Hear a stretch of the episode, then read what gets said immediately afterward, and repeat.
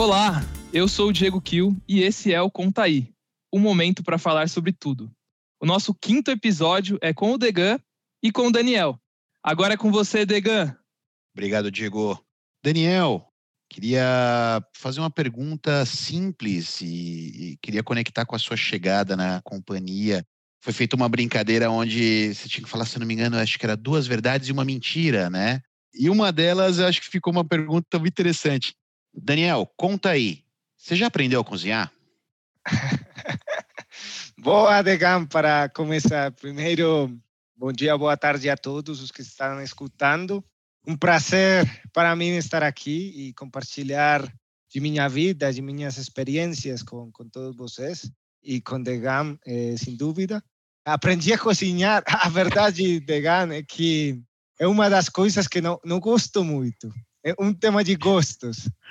Agora, eu apoio a cozinha de minha esposa, sim, e sem dúvida. Tenho que apoiá-la porque senão isto começa a ser um trabalho de uma pessoa. Então tenho que ajudar aí na casa, mas é de gosto, não, não gosto muito. Isso sim, gosto de comer. A comida do Brasil é incrível. É, tenho aproveitado aí no tempo que se pode sair e demais, sair a restaurantes e o bom é que você pensar em uma comida no Brasil é fácil de, de encontrá-la, coisa que na, na Colômbia não é tão simples. Por exemplo, comida tailandesa, você encontra. Comida, não sei, claramente japonesa, é simples e muitos restaurantes. É, comida grega, é, você encontra. Então, para mim, isso é uma parte interessantíssima aí, comer não cozinhar. Muito legal, Daniel, muito legal. A gente gostou de fazer essa brincadeira para poder conectar um pouco com, com a sua chegada aqui, né? E que foi um, um marco muito interessante. É até interessante que eu queria trazer aqui para você, né, Daniel? Por que, que o Degan quis me entrevistar, né? Eu, eu acho que isso conecta diretamente com a segunda pergunta que a gente, que a gente queria trazer aqui para você. Porque quando, quando a gente começou, quando eu comecei a ler um pouco sobre o time que estava chegando no Brasil, me chamou muita atenção você, Daniel, pelo passo de é, ser novo, estar numa ascensão profissional é, extremamente interessante, saindo da Colômbia, vindo para o Brasil para assumir uma área de vice-presidência de finanças no Brasil, achei isso muito legal. E me chamou muito a atenção quando, claro, depois eu fui estudar um pouquinho mais, quando você fala no seu currículo que você veio da área de gestão de riscos, né? Diferente da administração de riscos que hoje eu, Degan, atuo aqui no, no Brasil, mas a visualização de gestão de risco, o conceito ele é muito o mesmo, né? E aí eu observei que você, na verdade, é engenheiro mecatrônico, se eu não me engano, acho que é isso a sua formação. Verdade. É isso, né? E aí você saiu da engenharia mecatrônica e resolveu vir para o mercado de, de seguros e depois, em determinado momento, você se especializou na área de finanças e sua ascensão profissional, pelo menos é o que aparenta dentro do seu currículo. O que, que te resolveu trazer para essa área de seguros, para essa área de finanças? Que te conectou com tudo isso? A gente queria entender um pouco, Daniel. Essa pergunta muitas pessoas eh, a fizeram no passado. A verdade é que é uma pergunta que tem uma história atrás. Eu gostaria de compartilhá-la e bater um papo aí interessante. Por favor, por favor. Legal, legal. O que acontece é, se eu volto para trás um tempo, quando terminei minha engenharia mecatrônica, que amava completamente essa carreira, gostava demais, isso para o que, os que não entendem é a combinação entre eletrônica, mecânica. Eu programei muito também, tirei código, não, não sei como se diz aqui, mas é, é isso mesmo, sair e programar. Criar códigos de programação, né? É isso, né? Exato. Então, amava isso. É, um dos, dos projetos mais interessantes que eu tive aí foi, por exemplo, uma luva que eu criei para traduzir a linguagem das pessoas que não podem ouvir e não podem falar. E por que conecto com isso? Porque chegou um momento, a empresa de minha família, uma empresa de mais de 30 anos no mercado de energia aqui da Colômbia, quebrou. Tínhamos que, ao menos os que estávamos estudando, procurar algum trabalho. E a pessoa que me assessorou nesse trabalho da luva era uma pessoa que justamente assessorou minha tese, um professor aqui de uma eh, universidade importante. Ele me falou, eh, Dani, temos a possibilidade, eu conheço alguém na área de risco da Sul-Americana. E eu falei para ele, risco sul-americana, que tem que ver com mecatrônica isso? Não encontro qual é a conexão nenhuma. Ele me falou, tem cinco pessoas trabalhando lá e gostam muito dos mecatrônicos. E eu lhe falei, bom, vamos tentar, eu preciso procurar um trabalho é de minha urgência fazê-lo, então vamos tentar o que acontece. No paralelo, saiu um projeto em outra universidade super legal, que tinha tudo que ver com minha carreira profissional de mecatrônico, que era criar um carro solar para ir em Austrália desde o sul até o norte, percorrer tudo a Austrália. No outro, tinha uma oportunidade, era uma oportunidade para ser analista. Então, vamos ver. Quatro meses, três meses, eh, entre três e quatro, o processo demorou. Então, continuei trabalhando no carro solar, continuei aí para aproveitar o tempo, gostava demais, e chegou a oportunidade. Me chamaram, você é o elegido. O que fazer então? Eu trabalho dos sonhos desse momento ou a necessidade também familiar de começar a ter um dinheiro aí para ajudar. Tomei a decisão, tomei a decisão de entrar pela Sura. O primeiro mês, eu chegava a casa e falava para minha mãe: não gosto de nada. Não gosto de nada, verdade. Não gostava nada. Incrível você assumir isso aqui, Daniel. Incrível você assumir isso aqui. É muito legal. Então, não entendia, não entendia nada. Não entendia. Também era. Se para mim era nesse momento complexo entender que era um balanço, eu não sabia que era um ativo, que era um passivo e que era um patrimônio. Agora entrar em seguros, que é um mundo novo, e o que acontece é que risco nesse momento tinha um olhar muito de apoiar as áreas financeiras em valoração de companhias. Então, eu comecei com o vice-presidente do momento e, e quem é o CFO agora da Sura Colômbia, que nesse momento era o gerente de gestão de riscos, que a eles lhes devo muito do que sou, eu sou agora, muito, muito demais, lhes devo a eles me ensinaram muito em temas financeiros, muito em temas de riscos. Eu comecei a valorar companhias. A companhia nesse momento precisava também sair da concentração que ainda o precisa também da concentração que tem na Colômbia. E eles eh, viram em mim eh, uma possibilidade para desenvolver esse conhecimento de valoração de companhia. Não entendia nada, mas eu comecei. E tenho várias histórias aí, mas para fazer curto um, um pedaço e vocês entendam, em algum momento eu comecei a conectar os pontos. Não sei se vocês alguma vez escutaram uma, uma palestra de Jobs, eh, o ex-presidente da, da Apple, que ele fala de conectar os pontos. Em algum momento, com a valoração de companhias, eu comecei a me dar conta por que uma companhia se pode quebrar, pode ter problemas financeiros, pode, como se pode gestionar isso. E algo em minha cabeça automaticamente se uniu aí e este é meu campo de ação. Já entendi por que isto é relevante, porque isto pode gerar valor. Então, comecei, eu não sabia nada, não tinha como uma estrutura clara de conhecimento respeito a isso. Já sabia valorar companhias, mas não tinha conhecimento nenhum eh, de bases. Então, comecei a fazer meu mestrado. Ainda estava na área de riscos ainda fazia avaliação de reservas, de reservas de curto, de longo prazo, apoiava processos de, de valoração, mas também de qualquer análise técnico que precisar a companhia. Então, chegou a oportunidade também do mestrado, dois anos trabalhando, e depois uma prova final, que foi a de aquisição. Não, prova final, não posso falar de final, mas uma prova interessante no meio. É a de aquisição da, da RSA. E então eu tive a oportunidade de ter um papel bem relevante nessa definição financeira de como estruturar eh, a, a financiação do projeto. Quanto de empréstimo, quanto de capital precisávamos para alavancar esse grande desafio que tínhamos na Sul-Americana. Além de ter aí também um papel relevante desde o ponto de vista financeiro para toda para cada uma das valorações de cada uma das companhias na região. De Uruguai, de, do Brasil, da Argentina, do México. Eu era o responsável não da parte do RT, da parte embaixo do RT, dos supostos embaixo do RT, para essa valoração. Então, aí, essa história, a verdade é que eu amo o que faço, amo demais. A vida eh, me ensinou que uma pessoa pode pode estar em, embaixo, mas pode se recuperar. Uma família como a nossa teve esse problema, esteve, sofreu muito, se quebrou a companhia de mais de 30 anos reconhecida, mas não aconteceu nada. Seguimos aqui na Colômbia agora e que legal poder compartilhar estas duas semanas que eu vou estar aqui com eles. Essa história, Diego. É incrível você ter, você ter comentado, eh, você ter tido a confiança de nos trazer toda essa, essa informação aqui, né?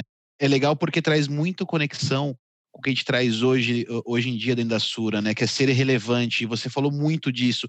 O quanto você e a sua atividade tinha conexão de relevância para a sua atividade. Isso é muito legal. E a partir desse momento é que isso conectou com muitas outras situações e, e, pelo que eu observo é a partir desse momento é que houve uma ascensão ainda maior dentro da sua carreira.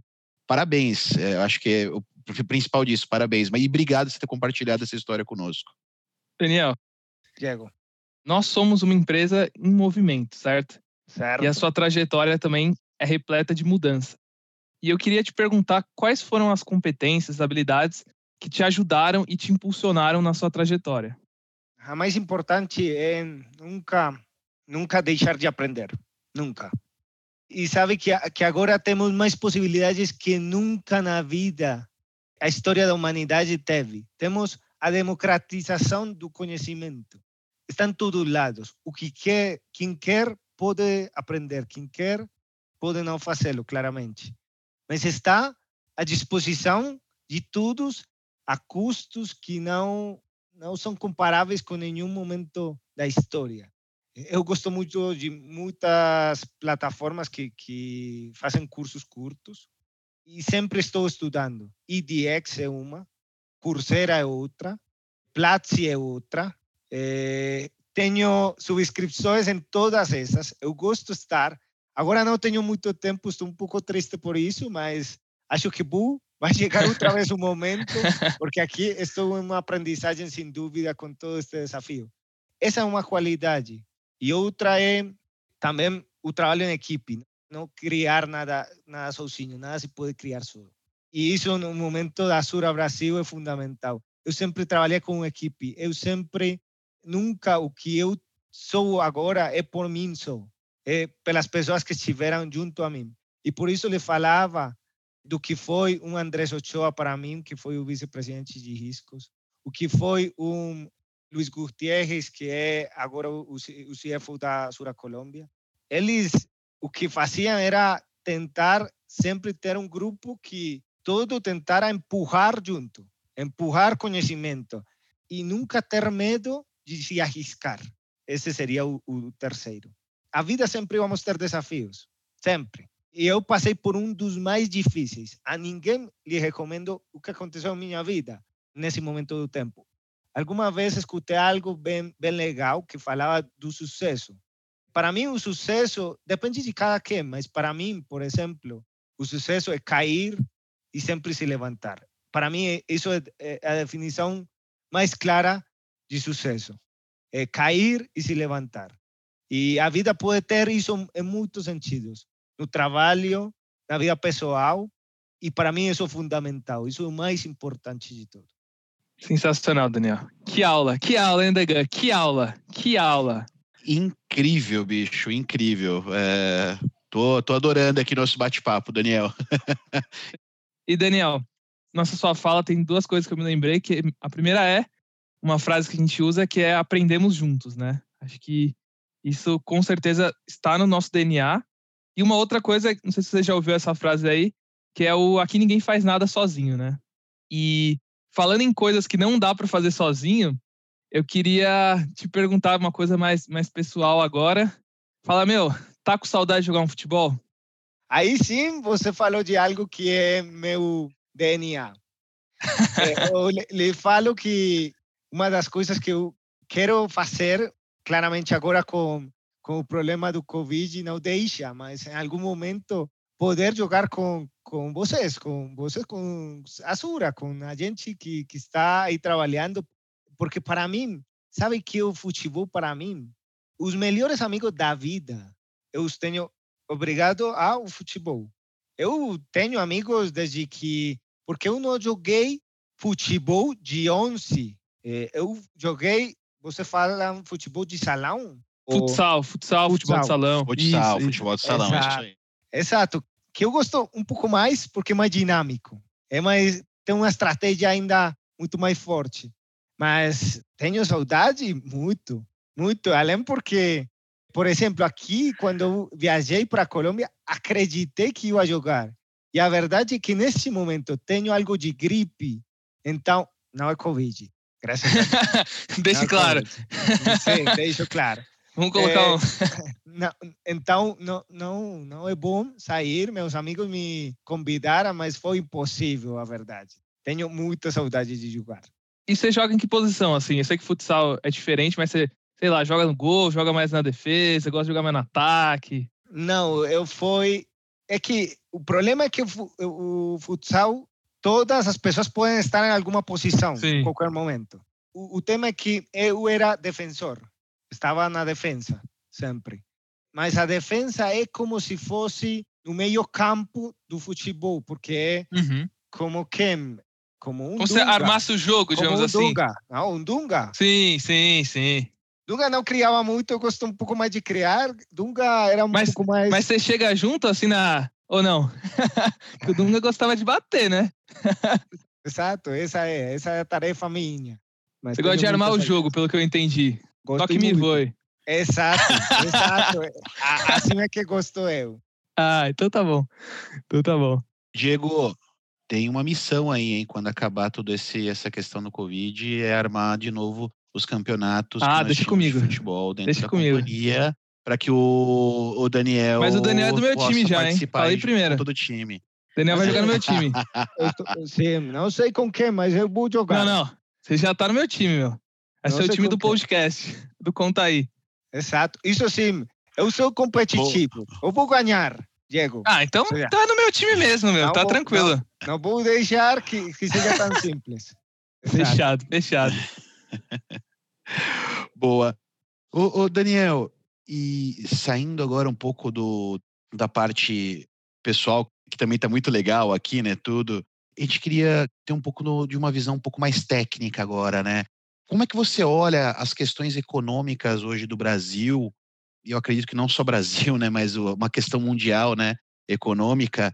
E o que que ela interfere diretamente nos nossos negócios? Como você hoje, responsável pelas finanças da Sura Brasil, consegue enxergar isso e ter esse direcionamento para poder controlar esse esse vai e volta das finanças hoje do Brasil? Muito legal essa pergunta. A verdade é que hum, não só o Brasil, pelo Covid, estamos, acho que mundialmente, em uma fase econômica que tem políticas monetárias dos bancos centrais que o que estão procurando é fazer melhorar a economia. É isso. Se eu olho o que está acontecendo no Brasil, estamos falando já de um 5,3% de crescimento do PIB para este ano, quando estava uma estimativa do 4%. Por outro lado, temos algo que é o que está gerando isso? Os países ricos podem manter políticas monetárias baixas, taxas de juros baixas. Para quê? Para que a gente possa se endividar e tenha dívidas e com isso possa abalancar a economia mesma. O Brasil, a Colômbia, os países de América Latina não é fácil ter esse tipo de políticas. O que está acontecendo agora? A taxa de juros do Brasil está subindo. Ontem mesmo, o Copom, eh, o Banco Central, subiu a taxa de novo. E por que isso? Também porque, desde o ponto de vista dos mercados, o primeiro que se procura controlar são os preços. E que são os preços? A inflação. E a inflação hoje do Brasil está chegando a um patamar de 8%. Então, o que acontece? Como controlar isso? A única forma é com taxa de juros ou com algumas coisas de oferta e demanda que não é tão simples. Porque, por um lado, temos a queda nas cadeias de abastecimento E isso não ajuda porque, desde o ponto de vista de oferta, temos uma queda. A demanda está ainda aumentando porque a economia está melhorando. Então, querem mais, mas o custo vai subir porque não tem matéria-prima para fazer as coisas. É assim de simples. Então, aí está um desafio desde o ponto de vista macro. Como isso afeta nosso portfólio, tanto de negócio quanto de portfólio de investimento? Pelo primeiro, portfólio de negócio. Temos soluções que, que por exemplo, o Marini está muito atrelado ao crescimento da economia. E hoje mesmo falava eu desse tema. Uma das soluções que mais está crescendo hoje é Marini, é o transporte. Por quê? Porque depende da dinâmica de, da economia. As outras, claro, vão ter um pouco mais de desafios desde esse outro ponto de vista.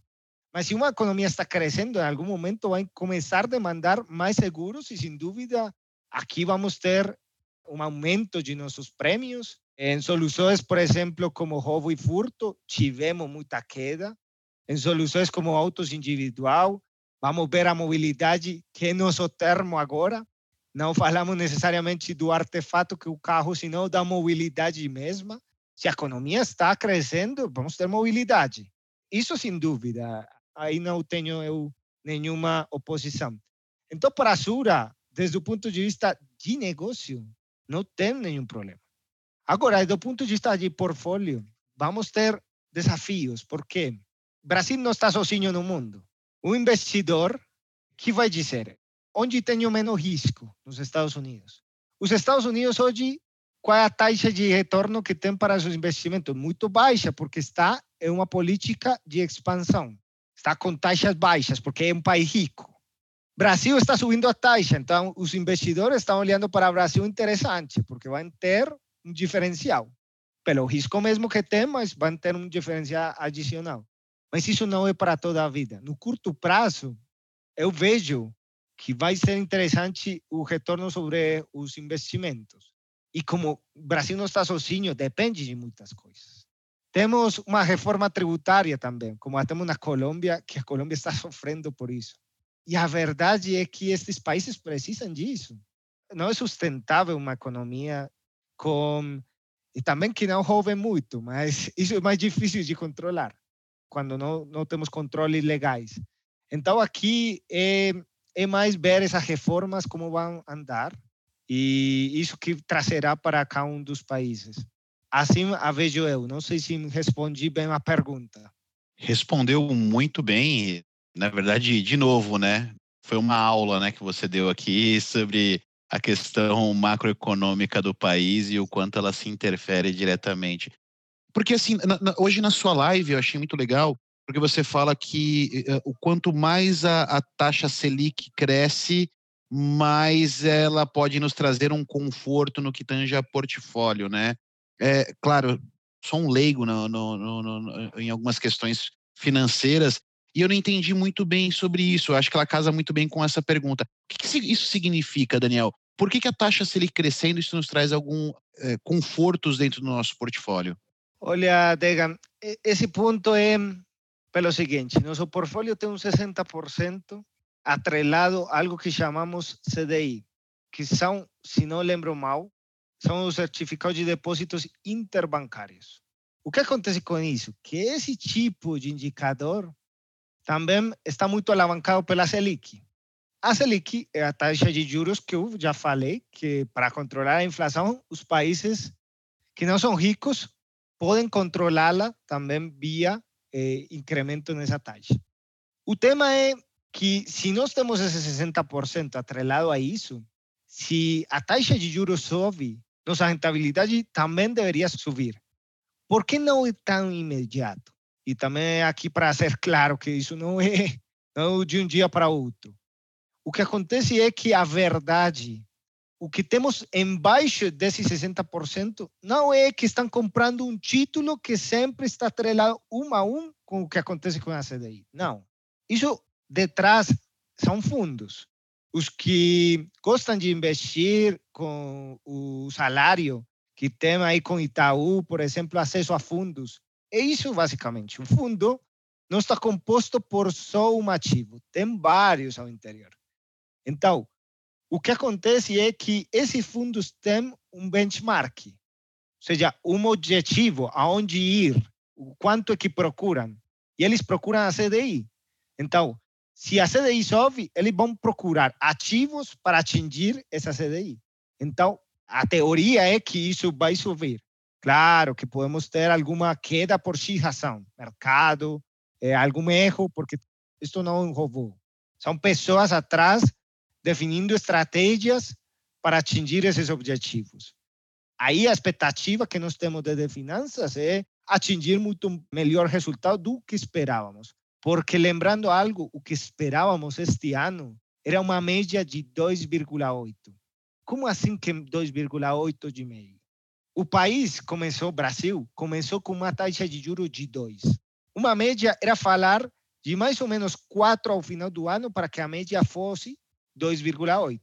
O que aconteceu é que hoje, na metade do ano, menos da metade do ano, já está em 4,25. Ou seja, já estamos acima do que nós esperávamos para o ano.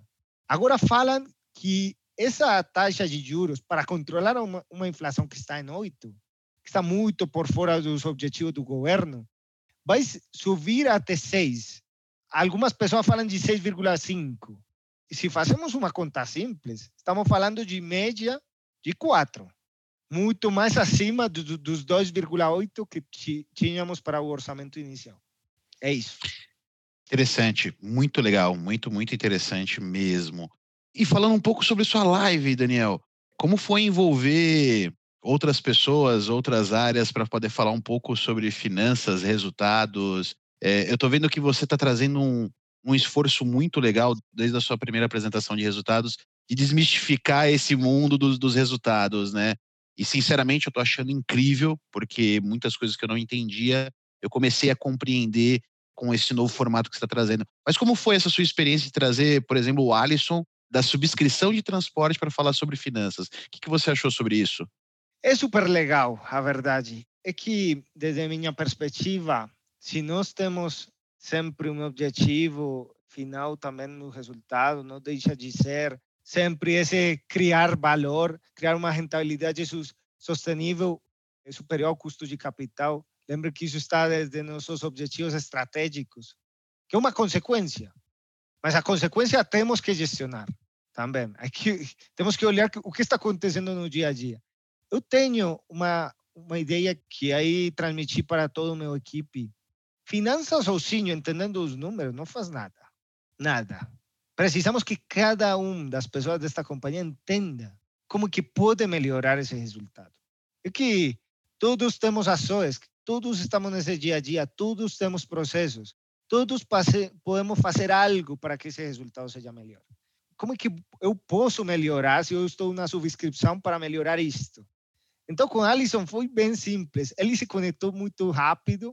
Aí, fizemos uma prévia com ele para contar um pouco como estava o resultado e falar um pouco dele em seu processo, como é que se conectava com esses resultados. E desde aí, foi super fácil a conversa, porque é como falar do dia a dia dele. Então é simples. E quando ele me falava, não, é que eu estou muito mais focado nesse grupo 1, que é transporte e motor, e se a companhia tem esse objetivo de, de alguma forma, diversificação, o que estava fazendo vocês desde seu papel? E aí começava a ele se conectar com esse objetivo companhia, não? Que estamos fazendo, por exemplo, em frotas as frotas pesadas não? É de nosso interesse, não, estão trazendo volatilidade para a companhia. Eh, em transporte, estamos olhando mais de perto cada uma das contas com os corretores, analisando o que não é bom para a companhia, tirando isso, ficando com as contas interessantes e a, é que a rentabilidade do Marine deste ano até maio é incrível.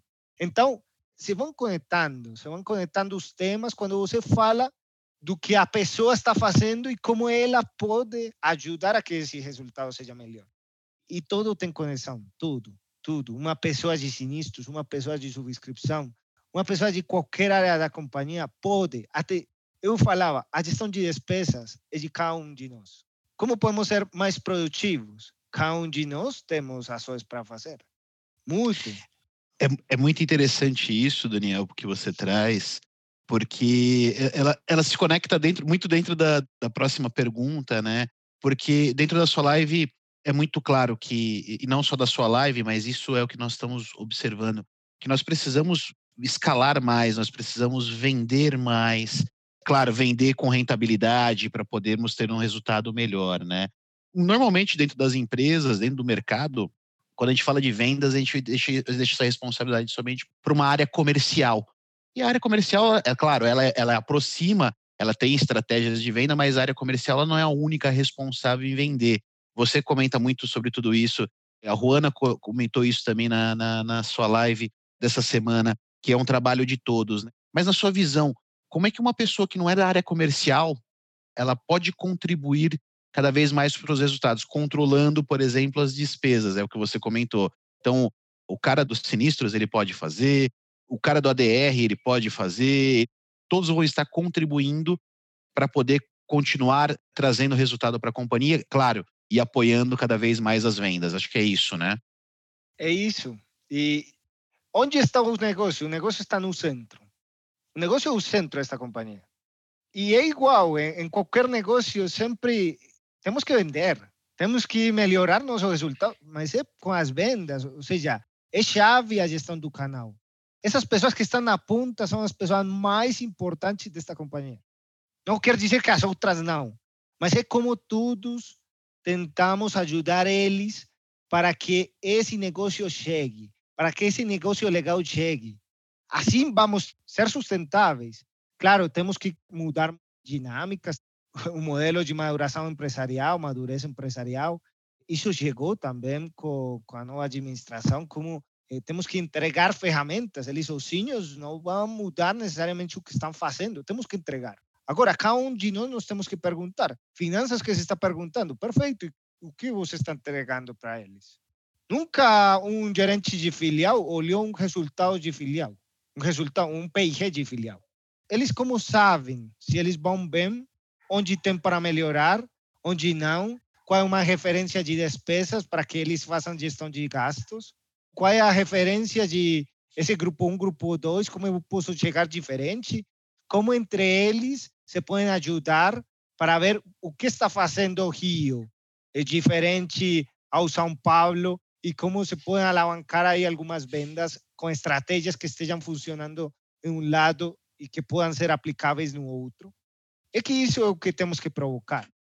Legal. Sem informação é muito difícil de ver onde estão as oportunidades. Porque você está cego, você não, não, não olha exatamente onde que está, pode estar fazendo, desde sua perspectiva, a melhor gestão do mundo. E não está chegando. Por quê? E se ninguém lhe fala, você vai estar tranquilo e a verdade é que depois vemos os resultados como são uma consequência. ninguém vai saber o porquê necessariamente se está na, no canal. O canal pode estar dizendo, estou vendendo, estou vendendo bem, estou melhorando respeito ao ano, ao ano passado. E dessa perspectiva, ficamos todos tranquilos. Agora, o resultado ainda não chega. Por que não chega? Ah, não, é que essa sinistralidade, é que as comissões dessa filial não estão funcionando. Ou esse gerente de conta não estão funcionando. Como podemos ajudar? Aí temos muito para muitas conversas ainda pendentes e, que vão chegar. Legal, Daniel, porque você uh, uh, começa a ter toda a conexão que você traz aqui no nosso bate-papo, né? Porque alcançar o resultado é uma consequência, isso é, isso é muito claro, mas não é uma consequência sem gestão, né? É, é e para se fazer gestão, precisamos medir e precisamos controlar. Quem não mede não controla, quem não controla não gerencia, né? E se a gente não gerenciar, a gente não vai conseguir essa consequência que é o resultado. Muito show, muito show. Acho que você conseguiu trazer uma conexão muito interessante. Eu, como colaborador da, da, da companhia, vejo muito legal esse, essas informações chegarem para a companhia num todo, para poderem ter um direcionamento maior de cada área, apoiando ainda mais as vendas e os negócios e o resultado. Muito legal. Daniel, você falou de carreira, você falou de resultado, você falou sobre a economia do país, mas agora eu preciso te fazer uma pergunta a gente precisa falar sobre o quê? Sobre as coisas do coração. Então, a pergunta que eu quero te fazer é: Daniel Betancourt é um cara romântico? Ah, boa pergunta. Aí chegou com a, com a pergunta final. sou um cara romântico, é, falta algo, falta algo. Não sou tão romântico, a verdade. Mas é, eu gosto de os pequenos detalhes, é, sempre. Romântico é que, para mim, pode ser levado ao extremo de estar sempre com, não sei, com, estar, estando perto da outra pessoa. Eu sou mais, mais independente, sim? E chego em algumas ocasiões com esses detalhes. E isso me funciona muito bem com a Laura, que é minha esposa. Uma pessoa incrível, que também agradeço eh, milhões a ela, porque isto é que eu esteja aqui, é graças a ela também. Ela é uma pessoa que me ensina todos os dias. É uma pessoa totalmente diferente a mim. Ela é muito mais extrovertida, não sei se existe essa palavra. E eu sou mais, mais tranquilo, mais calmado. Então, desde esse ponto de vista, são como complementos. Ela me complementa a mim e eu, eu la complemento a ela. Não sou um, um romântico em extremo, sim, tenho muitos detalhes, e isso acho que é o que conta para que uma relação como uma companhia seja sustentável também. Eu tenho que querê-la. E, é isso, e isso é fundamental. Daniel, para fechar agora mesmo, a gente criou um quadro especialmente para você, que é a saideira agora. Você falou que gosta de jogar futebol, certo? Então agora Sim. a gente vai fazer um, um bate-bola. Eu toco e você chuta. Eu vou falar uma frase aqui e você vai completar com o que você quiser. Fechado? Se você não entender, você Fechado. pode perguntar, a gente repete. Fechado, vamos lá, vamos O bom lá. da sexta pro Daniel é? Sair a comer com minha esposa. Boa! Já fez aquela moral, né? Ah. Não precisava nem ser romântico com essa resposta. Mandou não, muito bem nessa resposta. Não, é, que, é que a verdade, depois de quatro dias de estar trabalhando demais, temos que entregar também é. algo. É isso aí. Ser gestor de tendências e riscos é?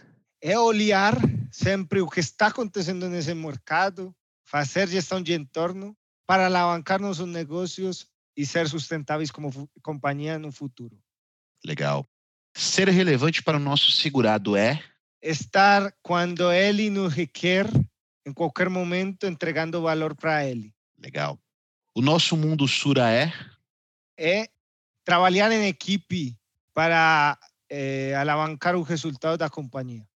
Muito bem, muito bem. Muito obrigado, Diego, eh, Tegan, pelas perguntas. Eh, muito obrigado a todos os que escutaram aí. Tomara que as tenham desfrutado aí. Qualquer coisa que me queiram perguntar, eu sou super aberto. Este é um livro aberto sempre e espero que esse livro se cheie de coisas boas no Brasil, de todos vocês, que me ensinem muito mais. Não sei tudo, eu tenho muito para aprender. Com humildade eu digo. Eu gosto de trabalhar em equipe, que todos somem, cada um de vocês são incríveis, tem talento e podemos fazer desta companhia uma coisa muito diferente. Que bom será em três, quatro anos olhar para trás. Que legal o que construímos. Que legal este caminho que criamos. Que legal o que o que foi desenvolvido entre todas as pessoas de Sura Brasil. Um abraço aí para todos. Daniel, obrigado pela simplicidade, pela oportunidade de estar aqui, ter te escutado. Papo super bacana, trouxe bastante histórias bem legais e muito ensinamento. Acho que foi uma, uma grande aula que, que tivemos aqui. Obrigado mesmo, obrigado pessoal que está escutando. Diego, obrigado pela oportunidade também. Tamo junto, pessoal. Estejam bem. Tchau, tchau. Tchau, pessoal. Queria agradecer muito a participação do Degan e do Daniel e dizer que quem quiser participar dos próximos episódios do Contaí, é só me chamar no Teams e dizer quem você quer entrevistar. Tchau! Vem caçura aqui nessa mistura se orgulhar. Vem, vem se jogar. Vem, vem pra cá com a vem brilhar. Esse é o lugar. Esse é o lugar. Vem se inspirar. O papo foi dado, o hit tá feito, equidade, transparência, responsabilidade e respeito.